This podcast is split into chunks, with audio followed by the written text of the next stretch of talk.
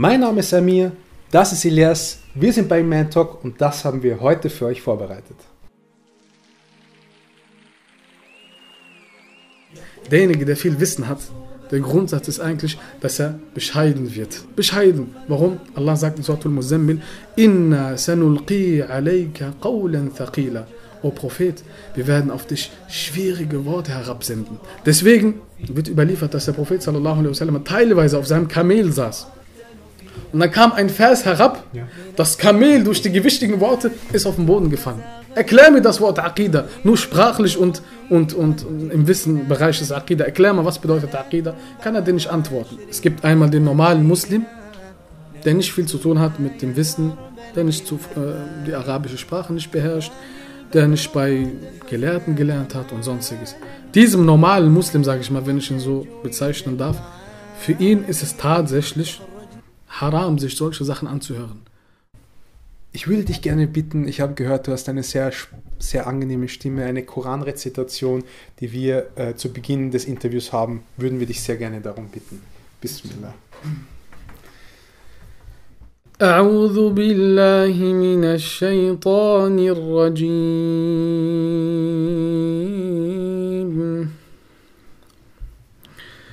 إن الذين كذبوا بآياتنا واستكبروا عنها لا تفتح لهم أبواب السماء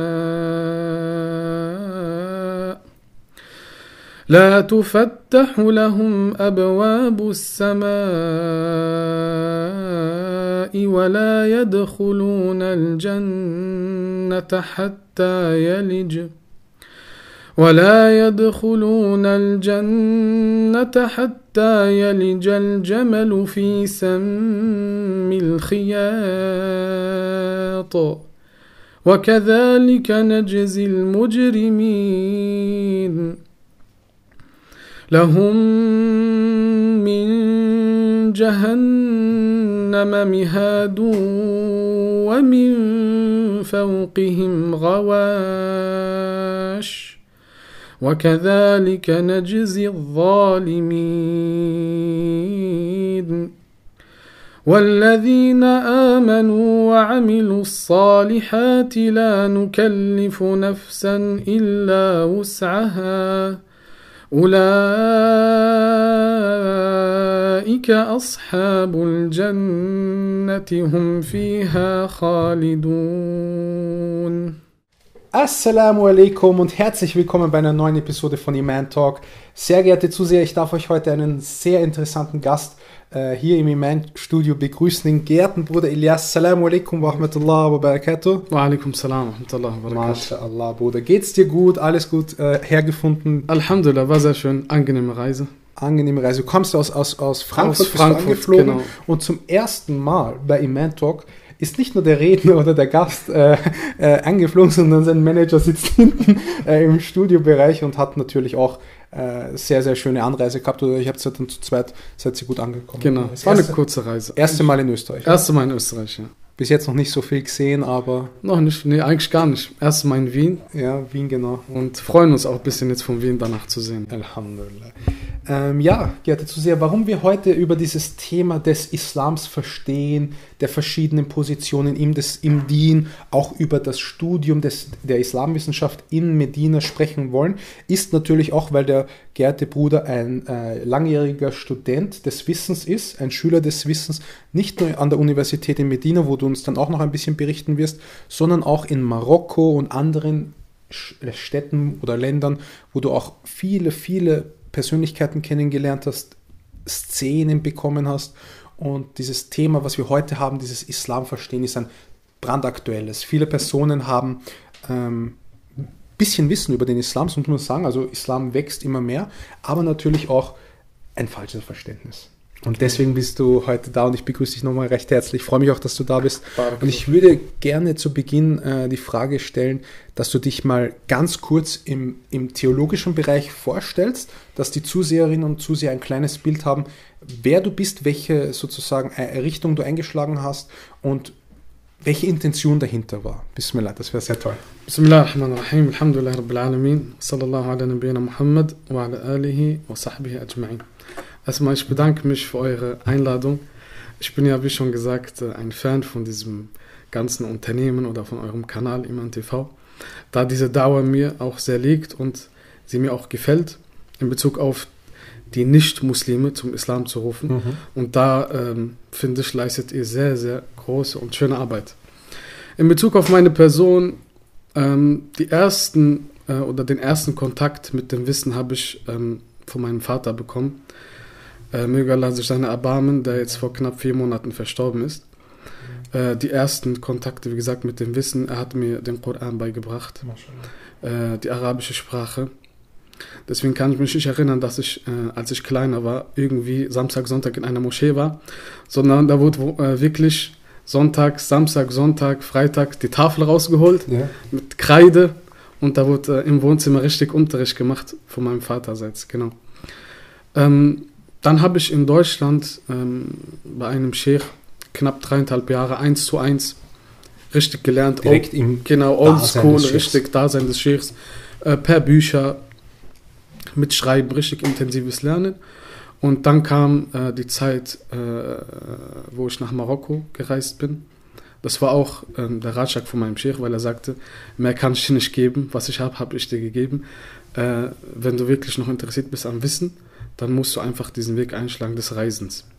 Und die ähm, Marokko war deine erste, erste Genau, Station? genau. Danach, äh, und wenn man schon was im Hintergrund gelernt hat, Arabisch und Koran, den Koran hatte ich schon fertig, bevor ich nach Marokko gegangen bin, war das alles sehr einfach. Ähm, was ich noch sagen muss, ähm, ich wollte am Anfang nach Mauretanien. Mauretanien, das Genau. ist. äh, Das ist südlich Marokko. Ah, Genau, ist eigentlich Nachbarland. Und da wollte ich eigentlich hin und mich richtig vertiefen in der arabischen Sprache. Aber auf der Reise sind mir die Groschen ausgegangen. und da war halt so die Notlösung Marokko. ah, okay. Und dann war ich dort in einer Koranschule circa eineinhalb Jahre und habe dort nochmal die Leseart Warsch, ist bestimmt sehr vielen Ja. bekannt, da in Marokko diese Leseart gelernt wird. Da habe ich dort die Regeln der Leseart Warsch gelernt und ähm, auf Oldschool auch, richtig mit Holz, Tinte, ist so, glaube ich so auch sehr bekannt, genau. Ja, hier Das in Europa kennt man Genau. das nicht. Am Anfang ist es natürlich sehr, sehr schwierig. Du als Europäer mit Stift und Papier und Block, auf einmal kriegst du ein Holz in die Hand gedrückt und musst da die koranischen Verse Also jeder hat ein Holzbrett. Das, ist, das war Pflicht. Anders wird da nicht gelernt. Sogar als ich ankam, ich wollte weiter die Leseart Warsch vom Koran lernen, wurde mir verboten. ah, Der Sheikh, nein, nein, wir machen hier auf Holz. Deswegen kriegst du so einen Holzstift, Tinte und dann musst du immer schön die, den Teil, den du also auswendig verschiedene Techniken waren da auch. Genau. Und das ist auch eine ähm, Art und Weise, die wirklich nur in Nordafrika, Afrika praktiziert wird. Das hilft einfach sehr, sehr stark, um den Koran zu beherrschen. Wenn du schreibst und dann das Geschriebene nochmal auswendig lernt, das hat so einen Doppeleffekt. Und deswegen sind eine der stärksten auf der Welt. Das sage ich nicht, weil ich Marokkaner bin, aber es ist einfach so, auch in Saudi-Arabien, in anderen Ländern sagen die, wir kennen keinen oder ähm, keine Schüler, die Hafidul Koran sind, die so stark den Koran auswendig haben, wie diese Leute, die das auf der altmodischen Art und Weise machen.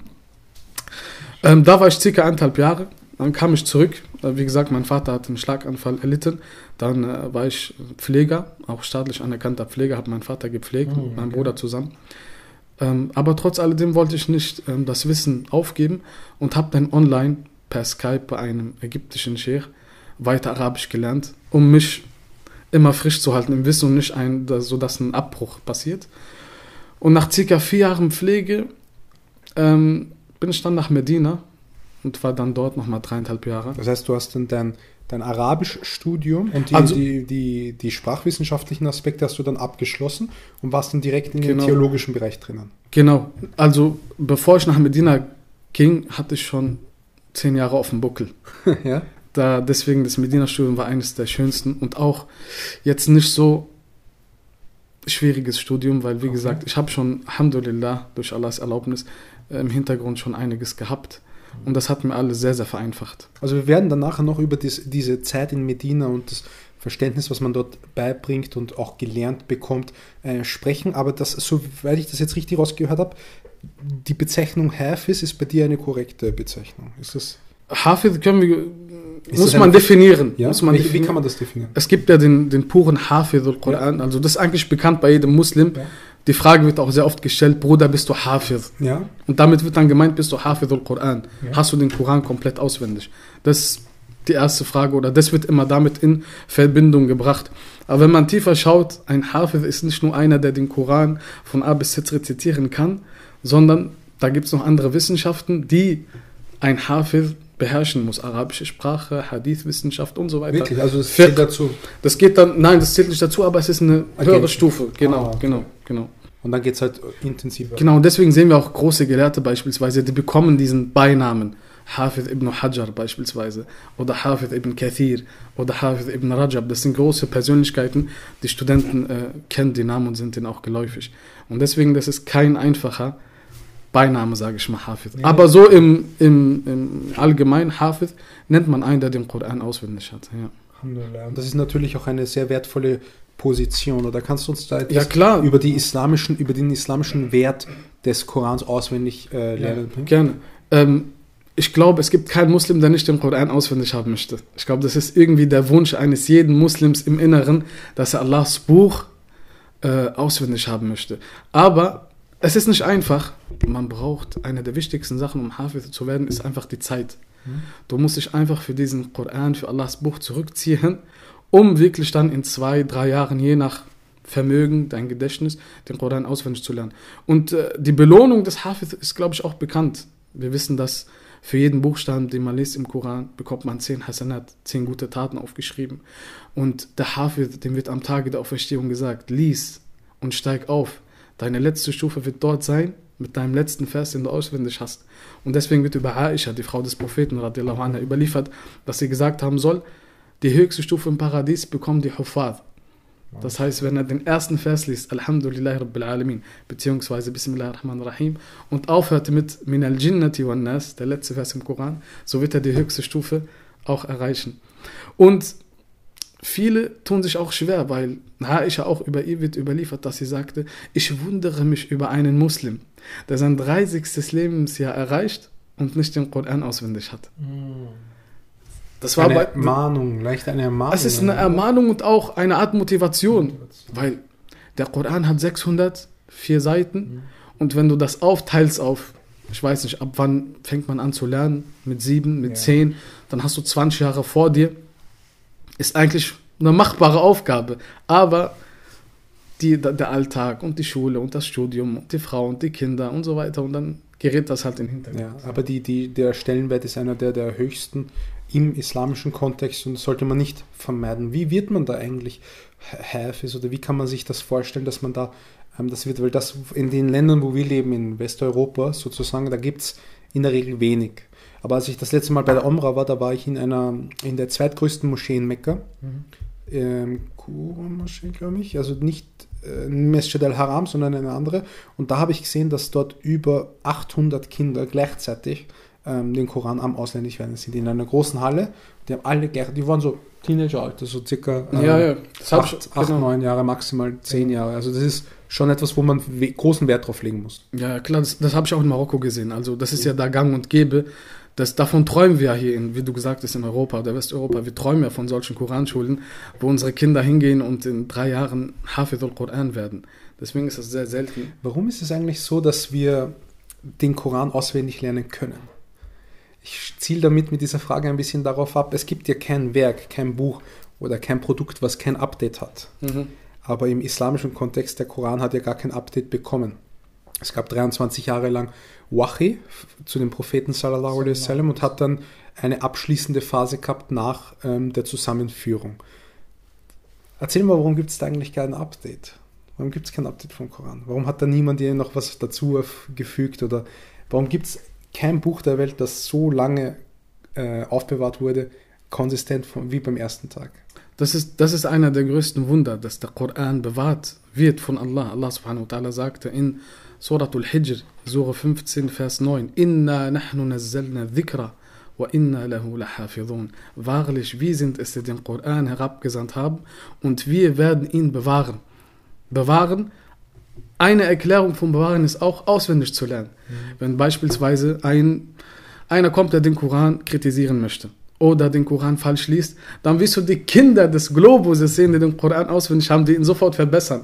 Halt, du hast einen Fehler gemacht. Und das ist eine Art von der Bewahrung. Und deswegen, dieser Koran ist das größte Wunder, was der Prophet sallallahu alaihi wasallam auch bekommen hat. Definitiv. Er hat ja nicht nur, er hat natürlich mehrere Wunder bewirkt, aber der Koran ist einer der, der größten und auch etwas, das, was man bis heute noch sieht. Viele Menschen fragen uns in der Dauer, welche, welche, welche Wunder hat der, der Prophet Mohammed? Ja. Was kann er? Jesus hat das geschafft und so weiter. Kann, manchmal kommen diese Argumente. Und wenn wir dann sagen, dass wir ein Buch haben, was über 1400 Jahre unverändert worden ist und gleichzeitig die Menschen wissen, dass nichts oder beinahe nichts ähm, nonstop so ist wie die erste Version, Alpha, die Alpha-Version. Wir haben die Alpha-Version vom Koran, können 10 Millionen Menschen sicher auswendig, oder? Also zwischen Genau. 5 bis 10 Millionen haben sicherlich bestimmt. sicher, oder? Wir Bestimmt. Es gibt auch viele, die das gar nicht preisgeben. Die sind Hafidul Quran, Ja. aber sie möchten lieber im, im Hintergrund Ja. bleiben und das eine Sache zwischen ihnen und Allah. Ja, es ist schön. Ich denke nur, wir haben so viele Wissenschaften, so viele verschiedene Disziplinen, Naturwissenschaft, Geisteswissenschaft, in der Geisteswissenschaft tausende Abspaltungen, Ja. Sozialwissenschaft und so weiter. Und da gibt es auch viele Werke, die immer wieder kommen, aber keins wird auswendig gekannt. Genau. Es wird viel rezitiert, viel, ja, äh, Jean-Claude hat das gesagt oder Pierre hat das gesagt, aber auswendig, das ganze Buch ist nie zu finden. Genau, und das auch von den Wundern, dass der Koran einfach ist. Allah hat erwähnt das auch. Er sagt, وَلَقَدْ يَسَّرْنَا الْقُرْآنَ لِلذِّكْرِ فَهَلْ مِن مُدَّكِرٍ Wahrlich, wir haben den Koran leicht zum Gedenken gemacht. Ja. Und das, das merkt auch jeder, wenn er den Koran liest, wie die Verse, tak, tak, tak, ganz schnell er diese rezitieren kann. Genau. Das ist eine sehr angenehme Art. Deswegen ist es auch eine starke Empfehlung, das zu machen.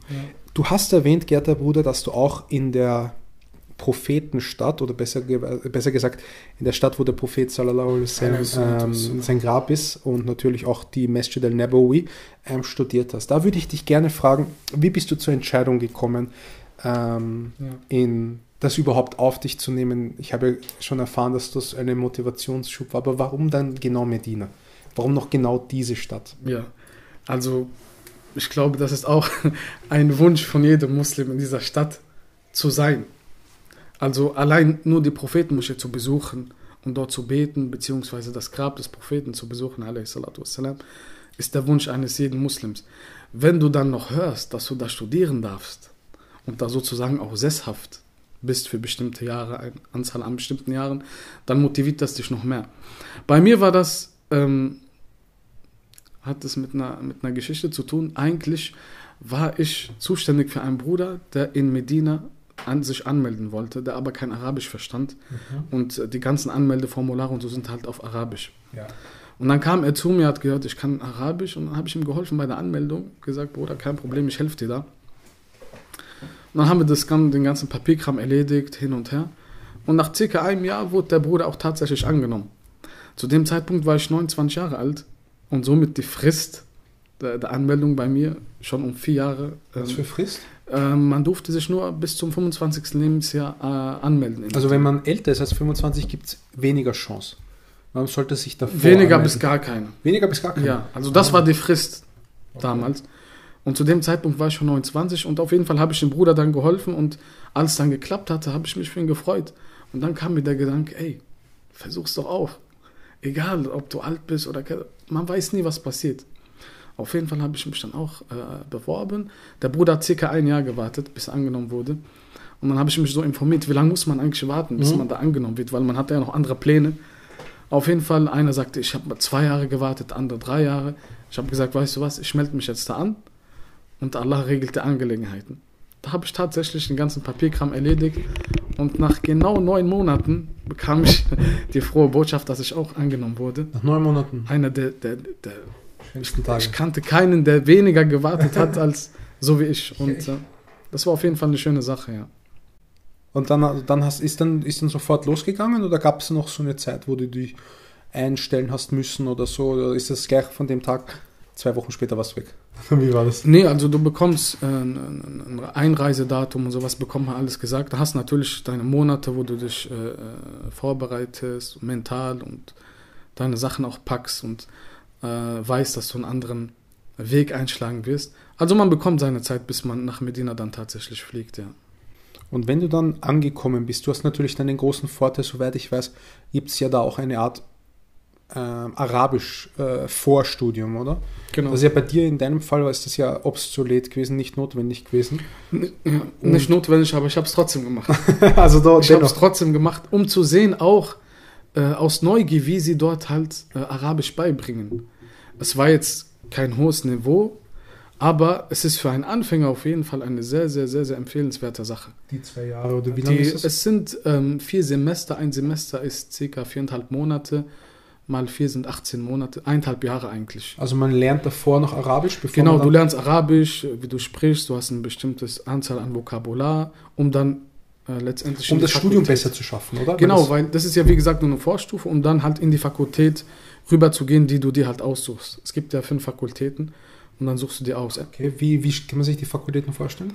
Also ich war in der Fakultät Scharia, ähm, Rechtswissenschaft, Fiqh und äh, Fakultät Koran gibt es auch und Fakultät äh, für Hadith, Fakultät für Arabisch und die Fakultät für ähm, Usuluddin kann man so mit Glaubensgrundlagen, Aqidah übersetzen. Gibt es auch ein Dauer-Departement? Genau, das Gibt's heißt, auch? die heißt so Usuluddin und Da'wah.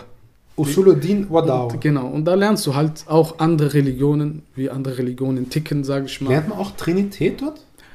Ähm, bestimmt. Also wie gesagt, ich war nicht in dieser warst- Fakultät, aber bestimmt. Also ich hatte mal ein Gespräch mit einem, der hat mir auch erzählt, was sie da lernen von anderen Religionen, Hinduismus, Christentum, Judentum, Die größten halt. die ganzen Gruppierungen auch und so weiter, ja. Ja, also nicht ja, die winzigsten, aber Genau. es gibt ja auch viele. Lernt man da auch sozusagen die Grundpfeiler des Atheismus, des Ilhads?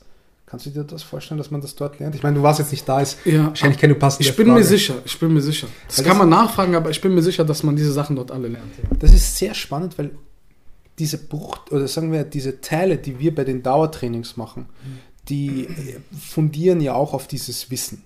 Diese komparativen Studien, diese Vergleichsstudien, sagt man ja. Und das ist natürlich auch ein wichtiger Punkt und ich finde das cool oder ich finde das sehr bemerkenswert, dass man dann auch in den anderen Ländern, ja, in den islamischen Ländern, sich darüber auch dann Gedanken macht und dort auch den Studenten ähm, preisgibt. Und du hast gesagt, es gibt dieses Vorstudium, dann wird das Studium sozusagen, dann gibt es diese drei Jahre, was habe ich das richtig so in Erinnerung? Drei Jahre Regelstudium? Ähm, meinst du jetzt nach der Arabischschule? Nach der Arabischschule. Nee, nach der Arabischschule ähm, bist du in der Fakultät acht Semester. 18. Ah, ein Semester ist auch viereinhalb, also schätze ich, vier Jahre. genau, vier Jahre. Vier Jahre. Und dann hat man sozusagen den Abschluss, den du ähm, jetzt vor kurzem... Nee, drei Jahre. Doch drei. Drei Jahre. Wenn du acht mal viereinhalb machst, 36, genau, drei Jahre. Drei volle Jahre jetzt. Aber da noch ähm, Ferien sind und so, w- wären das vier Jahre. Ah, okay, weil man kann ja auch dann immer zurück, oder? Genau, du hast im Sommer hast deine Ferien, äh, ganz normal drei Monate, die dir auch bezahlt werden von der Uni. Und einmal im Winter, da musst du aber selber äh, deine Reise und so selber planen und auch selber Ah. zahlen. Genau. Wenn du über diese Einteilung sprichst, über die, also diese zeitliche Änderung, kannst du da auch was über die gewissen Herausforderungen als Student äh, mitgeben? Gibt es da irgendwas, was bemerkenswert ist? Weil das ist natürlich, es ist ein Auslandsstudium, viele Muslime studieren dort. Dort studieren nur Muslime, oder? In Medina gibt es nur Muslime, die studieren. Äh, ja, aber ich habe jetzt auch gehört, dass da äh, Universitäten gebaut werden, die Für auch Personen ganz andere Wissenschaften beibringen. Keine Islamwissenschaften, auch ganz andere äh, Wissenschaften. Und die Herausforderungen, welche großen Herausforderungen gibt es da als Student? Ja. Wie kann man sich das vorstellen für Personen, die vielleicht diese, die Absicht haben, diesen Schritt zu gehen, aber noch ein bisschen Genau. Das Furcht hat, haben? Vielleicht kannst du diese Furcht ein bisschen genau, nehmen. das macht jeder Student durch, der in Medina ankommt und kein Arabisch kann.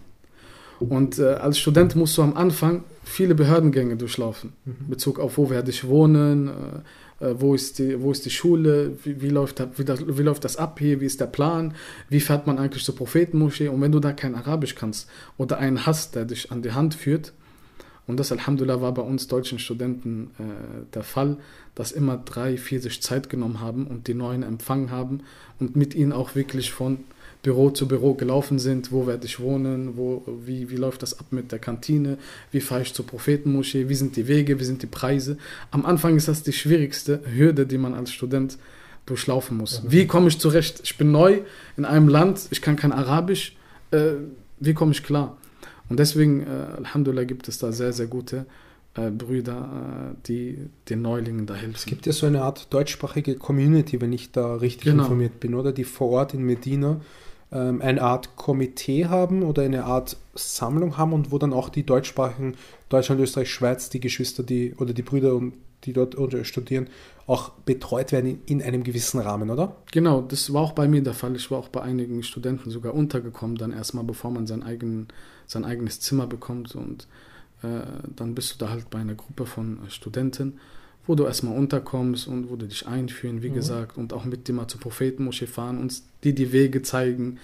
Und äh, genau, das ist eine schöne Sache auf jeden Fall. Die also die Hilfe ist einer der schönsten Sachen. Also wenn man da eine Community hat, die einem genau, hilft, oder? Genau. Man, netz, man tut sich ja dann auch austauschen, oder? Gibt es ja auch viele Netzwerke, die man Genau, dann noch genau. bilden kann. Genau. Und auch für die Menschen, die dann so wie du danach kommen, da gibt es ja auch dann die Möglichkeit, dass man diese Nachbetreuung macht, oder? Dass man ehemalige Studenten dann in irgendeiner Weise einbindet. Also das Beste, was als, äh, einem Studenten passieren kann, ist, wenn er bei einem einzieht, das sind jetzt Doppelzimmer immer, der schon wirklich längere Zeit dort Student ist. Was Besseres kann dir nicht passieren. Wenn ich beispielsweise als Neuling bei einem einziehe, der auch Deutscher ist und schon drei, vier Jahre in Medina war, dann hast du eigentlich den Jackpot. Dann kann er dir alles zeigen und wie, wie, wie du dich zurechtfindest und so weiter. Naja. Und welche gewissen finanziellen Herausforderungen hat man da? Ja, ähm, die Uni ähm, gewährt jedem Student, ich denke mal 180 bis 200 Euro monatlich. Äh, damit kauft man sich auch meistens seine Tickets für die Kantine. Aber die, die Wohnung und so, die ist ja vor Das Ort. alles das, also bezahlt. die finanzielle Situation, wie schaut die aus? Ähm, Nicht nur das Essen, Bruder. ja, meinst du jetzt? ähm, Gibt es Studiengebühren, gibt es äh, Fahrtkosten? Weil Nein, die, nein. du musst immer aus der Perspektive der Menschen denken, die nicht Ja. dort wohnen. Ja, ja. Nee, nee, also wie gesagt, du bekommst deine 200 Euro und da, damit musst du klarkommen. Sei es jetzt zur Prophetenmoschee fahren, sei es, wenn du privat äh, nicht in der Kantine essen willst, du willst draußen essen, sei es, wenn du die Bücher kaufen willst. Diese 200 Euro ist dein, ist dein ganzes Leben. Wenn du, wenn du, wenn du äh, nicht sparsam damit umgehst, ähm, sieht es schlecht aus am Ende des Monats. ah, okay. Ja. Also wird schon, man muss ja schon haushalten. so. Man muss schon wirklich haushalten, ja. Und ähm, schwierig haben es wirklich die Brüder, die oder die Studenten, die außerhalb der Uni wohnen. Die wirklich äh, Wohnungen haben außerhalb der Uni, die täglich halt zur Uni fahren. Äh, die Mietkosten, Benzinkosten und das ganze, die ganzen alltäglichen Sachen, da reichen die 200 Euro vorne und hinten nicht. Deswegen gibt es den einen und den, und den anderen, der auch dann von Deutschland, von Familie auch äh, gesponsert wird, sage ich mal. Okay, dann ein bisschen. Um über die Runden zu kommen, ja. ja, ich verstehe das vollkommen. Als Student, wenn du wirklich in der Uni lebst, kannst du mit den 200 Euro, äh, kommst du gut klar, ja. Okay, Ja. und welches, welches in diesen dreieinhalb Jahren, die du dort warst, was war dein Highlight, was würdest du sagen, das war die bemerkenswerteste Geschichte, die du hast? Genau. Für mich war, ehrlich gesagt, alles ein Highlight. Weil ich war von den Studenten, die vorher noch nie in Medina waren. Also die Studenten, die ich kennengelernt habe, die haben bevor ihrem Studium mal eine Umrah gemacht oder eine Hajj gemacht. Ich war wirklich noch nie in Medina, noch nie in Saudi-Arabien. Für mich war alles ein Highlight. Die Reise, das Studium, äh, die ganzen Shuyuch oder Gelehrten in der Prophetenmoschee zu sehen, äh, die Atmosphäre, das erste Mal die Hajj und die Umrah zu machen. Das waren alles Highlights, die man äh, nicht vergisst. Ja. Eigentlich das ganze Studium. Die ganze Sache mit Medina waren Highlights. Ja. Gibt es einen speziellen Fall? Irgendwas, was sehr bemerkenswert Die, war? die, die, die wissenden Leute zu sehen, wie sie ihre Unterrichte gestalten. Die im- In der Masjid haben sie in Masjid al-Haram oder so. in Masjid al-Nabawi, genau. Genau, die gibt es ja auch äh, im Haram, die haben ja auch einen Haram dort. Dass die dort auch Unterrichte geben, ist es so? Ist es noch so? Ja, das, Okay. das ist gang und gäbe. Deswegen äh, täglich finden da auch Unterrichte statt und äh, wer da ist, der wird auch sehen, dass eine große Menge von Studenten immer anwesend ist und je nach Wissenschaft sich einen Sheikh sucht und dort dann auch lernt. Ja. Barakallahu fik, geehrter Bruder, doch her auch die, die Eindrücke, die du hast, weil das ist eine Reise, die man nicht häufig macht. Und jeder, der sich äh, die Intention hat, dort zu studieren oder generell Wissen zu sammeln, ähm, ist natürlich auch recht herzlich eingeladen, oder? Die, die zweite Sache, die man beim Wissen immer, oder besser, besser gesagt, warum wir heute auch dieses Thema haben des Verstehens, des Islams Verstehens, ist Ja. die andere Medaille der Seite des Islams Wissen. Viele Menschen studieren lange den Islam. Sogar Nicht-Muslime studieren lange den Islam. Aber es fehlt ihnen das Verständnis. Genau. Und sie haben andere, andere, eine andere Basis, über den Islam sozusagen zu sprechen.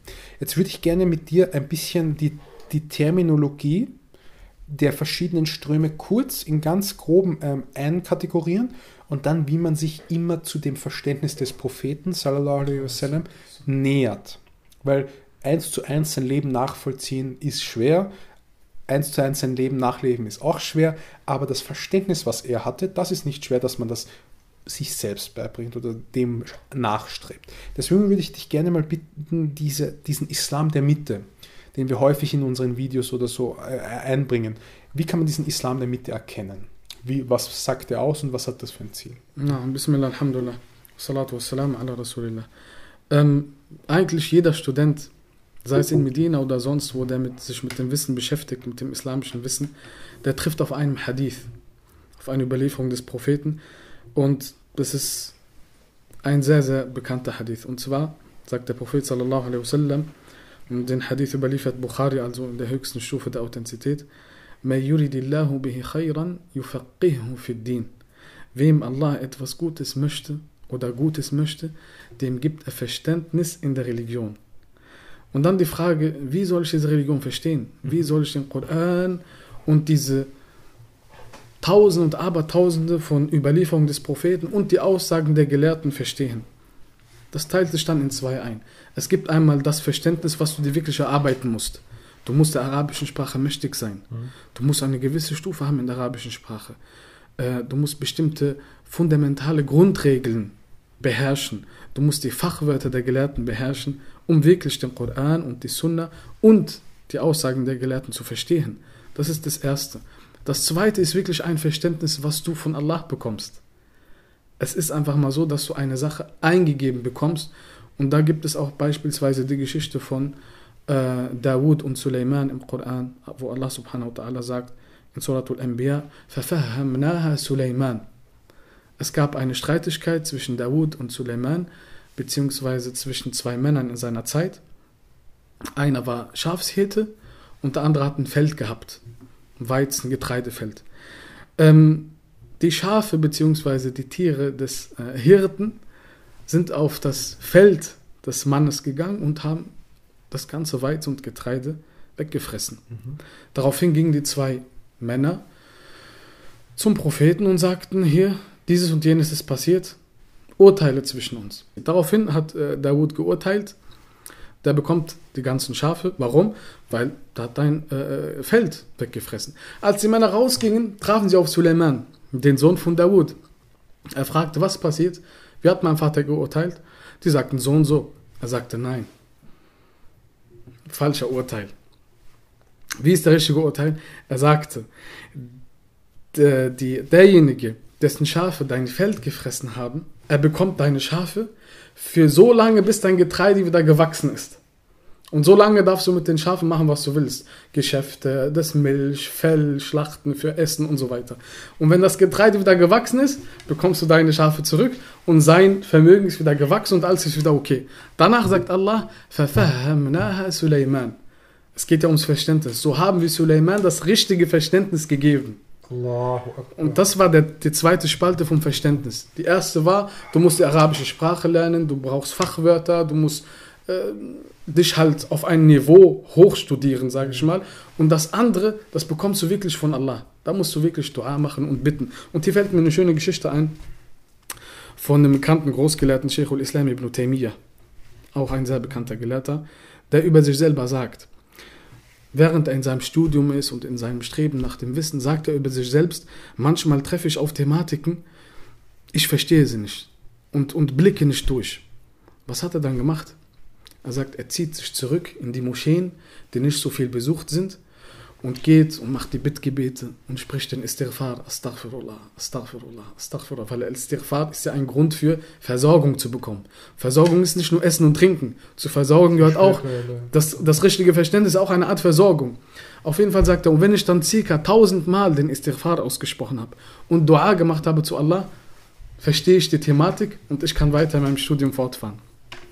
Deswegen, das, wie gesagt, wer das richtige Verständnis möchte, muss beide Spalten ähm, erfüllen, sage ich mal. Er muss die, die, die, wissenschaftliche, das wirklich Studien, Studium, Arabisch, Fachwörter und so weiter und natürlich die spirituelle Seite nicht vergessen, um am Ende das richtige Verständnis zu bekommen. Wir haben ja häufig, Bargrafik für diese okay. Art, diese, dieser Vergleich hat mich sehr bewegt, dieser Schafvergleich und Fell, weil das war, da habe ich mich auch gerade gezweifelt, ob das sozusagen richtig ist. Aber dann habe ich natürlich den Koran gelesen. Ja. Oder der Koranvers gehört, aber das Genau, Surat Anbiya, natürlich darf man nicht falsch verstehen, dass äh, der, der ähm, Dawud a.s.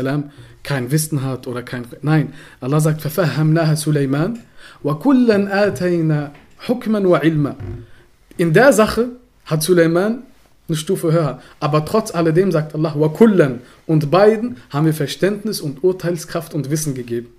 Alhamdulillah. Es gibt so, das ist, das ist etwas, was man natürlich nicht sich selbst beibringen kann. Dieses Genau. Verständnis ist etwas, was man immer in einer Gemeinschaft zu suchen hat. Deswegen ist es, glaube ich, auch immer sehr wichtig, dass man Islam nicht alleine zu Hause lernt, dass man sich nicht einschließt und dann dieses Buch liest ganz alleine und dann kriegt man das Verständnis, was du dir selber beigebracht hast, Genau. sondern immer ähm, auch sozusagen gegenchecken lassen. Ist Mhm. das das richtige Verständnis? Weil häufig gibt es dann so Personen, die einfach etwas lesen dann natürlich aufgrund ihres persönlichen Weltbilds durch Sozialisierung, Bildung, gesellschaftliche Adoption Genau. und so weiter äh, verwaschen wird oder nicht genau äh, kristallisiert wird. Deswegen ist immer auch wichtig, dass man immer in Gemeinschaft sowas macht und nicht alleine ein Buch liest und dann darauf äh, Sehr wichtiger Punkt, wenn ich dazu noch was sagen könnte. Und zwar wird davon auch gewarnt, als Neuling, sagen wir, du hast dein Interesse gefunden am Wissen und du möchtest lernen. Ja, ich möchte Arabisch lernen und Aqidah und Fiqh und Hadith. Und dann schließe ich mich ein und lese äh, 2000 Bücher und dann komme ich raus und sage, ich bin der große Gelehrte. Nein, davon wird gewarnt. Deswegen Imam Shatibi, einer ebenfalls großen Gelehrten dieser islamischen Geschichte, sage ich mal, er sagte, derjenige, dessen Sheikh seine Bücher sind, er wird mehr falsch machen als richtig. Das heißt, der Anfänger des, äh, im Studium, er zieht sich zurück und lernt Bücher. Und fünf Jahre sagt ich habe studiert. Am Anfang, gerade am Anfang ist es extremst wichtig, einen Lehrer zu haben, einen Mentor zu haben, der dir sagt, hier, das geht so und das geht so, wie auch in allen anderen Wissenschaften. Wir haben noch nie von einem gehört, der, ich weiß nicht, zu Hause äh, die erste, anstatt in die Schule zu gehen, hat er zu Hause Mathe gelernt und Deutsch und dann irgendwann nach 18 Jahren hat er gesagt, ich gehe jetzt äh, Ingenieurwesen studieren oder so. Gibt's nicht. Du brauchst immer einen Lehrer. Sogar der Prophet sallallahu alaihi wasallam hat sozusagen einen Lehrer gehabt. Jibril salam. Er hat ihm bestimmte Sachen beigebracht. Ja, ja. Und in Ramadan wird auch überliefert, dass sie zusammen den Koran, Jibril a.s. saß mit dem Propheten a.s. und er hat ihm den Koran beigebracht. Yudarisuhul Koran. Was bedeutet dieses, was bedeutet jenes und so weiter. Deswegen ein Lehrer ist extrem wichtig. Natürlich irgendwann ähm, bist du ein Fisch, der ausgewachsen ist und kann selber schwimmen. Aber der Kontakt zu den Gelehrten oder zu den Schuyuch muss immer da sein. Man sollte das immer überprüfen lassen. Genau. Man sollte nicht stur den Gelehrten ignorieren. Genau, genau. Und gerade im Urteile geben. Allerwichtigste Sache. Wir sehen leider viele, viele, viele Jugendliche oder Studenten oder sonstige äh, Leute, die was lernen oder lesen und dann aufgrund ihres Verständnisses urteilen sie.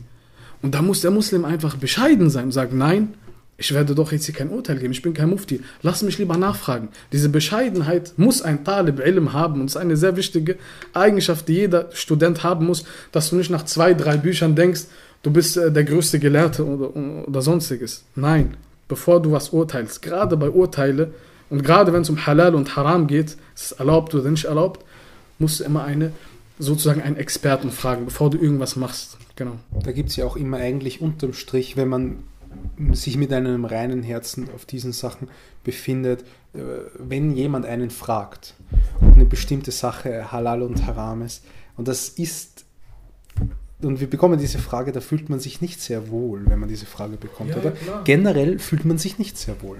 Also ich habe, ich krieg, wir haben ja manchmal Dauertrainings oder Dialogtrainings im Ausland und da fragen uns ein paar, fragen, mich hat mal ein Bruder gefragt, ähm, das war in Dortmund, waren wir da und da war ich Kameramann für einen Bruder. Ich habe nur, hab nur Kamera gehalten, ja. Und da kommt so, ah, Bruder, ich habe eine Frage. Ähm, ist Bitcoin Mining haram? Und ich habe so ihm gesagt, Bruder, ich weiß nicht, was Bitcoins, wie die Bitcoin-Szene ist. Ja. Und ich weiß nicht mal, ob es da überhaupt schon islamische Auseinandersetzungen gegeben hat. Er hat gesagt, ja, meine Mama sagt, es ist nicht haram, ich habe aber schon mitgemacht und so. Was mache ich jetzt? In dem Augenblick habe ich einfach, da habe ich mich so gefühlt, wie wenn du mich in einen, so in einen LKW setzt und sagst, mach mal hier einen Kreis. Ich bin nicht ausgebildet dafür, Ja, ich kann ja, das nicht. Frag wen, der das richtig kann. Also man muss sich da, man bekommt schon ein bisschen Furcht im Herzen, wenn jemand halal Genau, genau. Und das, das, sind, das sind diese zwei Punkte. Es gibt den Fragenden und der Gefragte.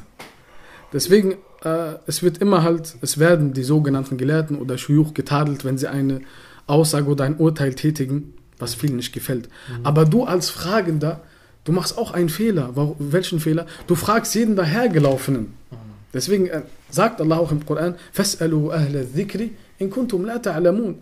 Fragt die Leute, ich, wird, wird mit äh, des Wissens genannt, manche sagen die Leute des Korans, weil Dhikr auch ein Name vom Koran ist, aber man kann doch tatsächlich sagen, dass damit die Gelehrten gemeint sind. Wenn du eine Frage hast in der Religion, dann fragst du wenn nicht. nicht wisst, also genau, wenn ich nicht weiß, genau. dann gehe ich zu einem Experten, zu einem Gelehrten, zu einem Sheikh, zu einem Lehrer und frage ihn, was das Urteil von so und so. Du das sagtest gerade, ich habe meine Mutter gefragt, ob das erlaubt ist. Wenn deine Mutter eine Gelehrtin, wenn, deine, deine Mama studiert. wenn deine Mutter eine Gelehrtin ist, kein Problem, aber das ist die, die Sehr Sache. Unwahrscheinlich. Ja, ja es, man kriegt einfach, mir ist es aufgefallen, wir kriegen einfach wirklich extrem häufig Fragen, die wirklich absolut, ich glaube, die, die, das ist einfach nur die Frage kommt dadurch, dass man eine Frage stellt.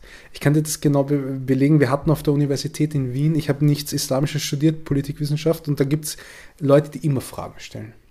Die gibt es im Islam auch. Leute, die immer eine Frage stellen. Warum? Weil sie gerne eine Frage stellen wollen. Sie wollen aber gar keine, sie wollen keine Antwort haben. Sie wollen einfach nur so ja, die, die, ja. die Frage gestellt haben, mir zu sagen, ah, ich habe eine Frage gestellt.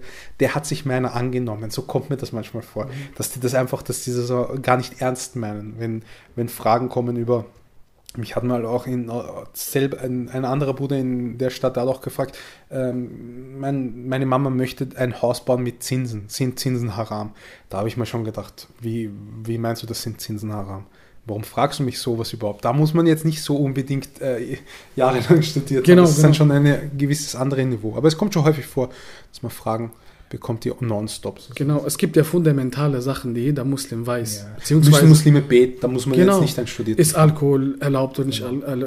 Unehelicher Geschlechtsverkehr, Sinne, ja oder nein? Zinsen, ja oder nein? Es gibt so wirklich fundamentale Sachen, wo du nicht viel studieren musst, wo einfach ein Konsens herrscht bei den Muslimen, dass du weißt, das ist nicht erlaubt. Ich wollte noch kurz äh, auf den Fragenden, der gefragt wird, sei es jetzt ein Student oder ein Muslim oder sogar Gelehrten, dass man eine Sache der Student muss diese Sache in sich tragen. Und das hören wir auch immer von den Gelehrten und von den Schüler, dass du sagst, La adri. Ich weiß es nicht. Wo ist das Problem, wenn du sagst, ich weiß es nicht? Und tatsächlich gab es Situationen im Leben des Propheten, sallallahu alaihi wasallam, wenn eine Sache gefragt wurde, dass er erstmal geschwiegen hat. Mhm. Und das ist unser Vorbild. Wenn du nicht weißt, schweigst du erstmal. Und dann kommt Jibril, der Engel, und sagt ihm so und so, gibt den Verse oder Offenbarung. Und dann antwortet der Prophet sallallahu. Und Beispiele der Gelehrten, tausende Beispiele, wo große Gelehrten vor einer großen Menge von Publikum äh, sitzen und unterrichten und eine Frage gestellt bekommen, wo sie keine Antwort wissen und dann tatsächlich diesen Mut haben, weil man muss diese Triebseele unterdrücken, weil ich will nicht dastehen als großer Gelehrter, ich bin Student, ich war in Medina, ich war in Mekka, ich bin Hafiz Koran und sage, ich weiß nicht, nein, hier kommt dieses, diese spirituelle Sache, diese Angst vor Allah und dein Ikhlas. Willst du den Leuten gefallen oder willst du, dass sie sagen, ich, ah, guck mal, der hat kein Wissen? Oder willst du dich retten? Deswegen, äh, wenn du nicht weißt, sagst du, ich weiß es nicht. Und Punkt. Ich weiß es nicht. Ich habe diese Sache nicht studiert. Ich äh, habe wenig Wissen in, der, in, in, dieser, in dieser Thematik. Sogar habe ich gehört von einem Gelehrten, Mohammed al-Amin al-Shanqiti, ein bekannter Gelehrter aus Mauretanien, der zu Sachen gesagt hat, ich weiß nicht, obwohl er sehr tiefgründiges Wissen hat, aber diese Thematik noch nicht abgeschlossen hat. Okay. Ich gebe dir ein Beispiel. Es gibt eine Thematik, in der du 100 Punkte wissen musst. Äh, sind, ist diese Sache eine Konsensthematik? Ist diese Sache eine, äh, eine Thematik, die umstritten ist bei den Gelehrten? Wenn er von diesen 100 Punkten, um das zu vereinfachen, 90 wusste, und einer kommt und fragt ihn und er weiß, ich muss in dieser Thematik noch zehn Sachen ungefähr noch durchlesen, bis ich die Thematik abgeschlossen habe. Er sagt, obwohl er 90 erreicht hat von 100, ich weiß es nicht. Bis er diese Sache Thematik, weil es kann sich noch vieles ändern. In diesen letzten 10% kann er noch was lernen, was auf einmal den Urteil umdreht. Und deswegen sagt er, ich weiß es nicht, obwohl er viel, viel, viel weiß über diese Thematik. Genau. Und das, und das größte Beispiel ist bei den Sahaba. Bekannte Geschichte, wenn ein Gefährte gefragt wird, Beispielsweise Abu Huraira wird eine Sache gefragt, an, dann sagt er, geh zu Ibn Umar. Ah. Er ist wissender. Dann geht der Fragende zu Ibn Umar. Dann sagt er, geh zu Sahabi so und so geht. Bis die Frage wieder zurückkommt zu Abu Huraira. Und dann, wenn überhaupt, antwortet er ihm. Sie haben nicht dieses Gelüst gehabt, äh, zu antworten und zu zeigen, dass sie Wissen haben und so. Nein, die haben immer von einer anderen Perspektive gesehen. Und zwar, ich möchte nicht ohne Wissen reden. Weil es einer der größten Sünden überhaupt, dass du ohne Wissen redest und gerade wenn es um Urteile geht. Soweit ich weiß, sagt Allah das auch im Koran. Wehe demjenigen, der spricht ohne Wissen, über mich lügt ohne Wissen. Das Genau. ist eine sozusagen Lüge, Lüge Sinngemäß, genau, so sinngemäß. in dem Sinn, ja. Ja. Also das ist auf jeden Fall dieser Islam der Mitte, warum das auch so wichtig ist für uns, warum wir das immer thematisieren, ist, weil wir halt uns von den anderen extremen Formen des Glaubens auch wirklich nicht nur ähm, entfernen möchten, sondern besser gesagt auf, die, auf den Kernislam, auf diesen Islam der Mitte auch immer ähm, fixieren möchten. Und wenn man sich jetzt, werden wir natürlich ein bisschen über eine äh, härtere Thematik sozusagen sprechen, ähm, über die extremen Formen des Glaubens. Es gibt ja natürlich nicht nur diese ähm, Personen, die Übertreiber sind, auf die werden wir dann noch kommen. Es gibt aber auch Personen, die Untertreiber sind. Es gibt Menschen, Gruppierungen, die den Islam nach, ihren, nach ihrem modernen Verständnis äh, argumentieren und so behaupten. Und dann gibt es viele Missverständnisse, viele Thematiken, mit denen sich jetzt so dieser, dieser liberale Islam, wenn man das jetzt mal schon nennen kann, auseinandersetzt.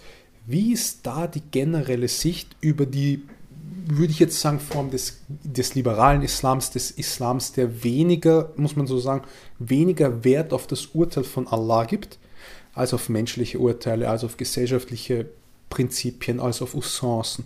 Wie kann man sich von dem liberalen Islam, den ich jetzt, sagen wir, auf der anderen Seite von, von den übertretenden Islam Ja, ja. sprechen, wie kann man, sie, wie kann man den erkennen?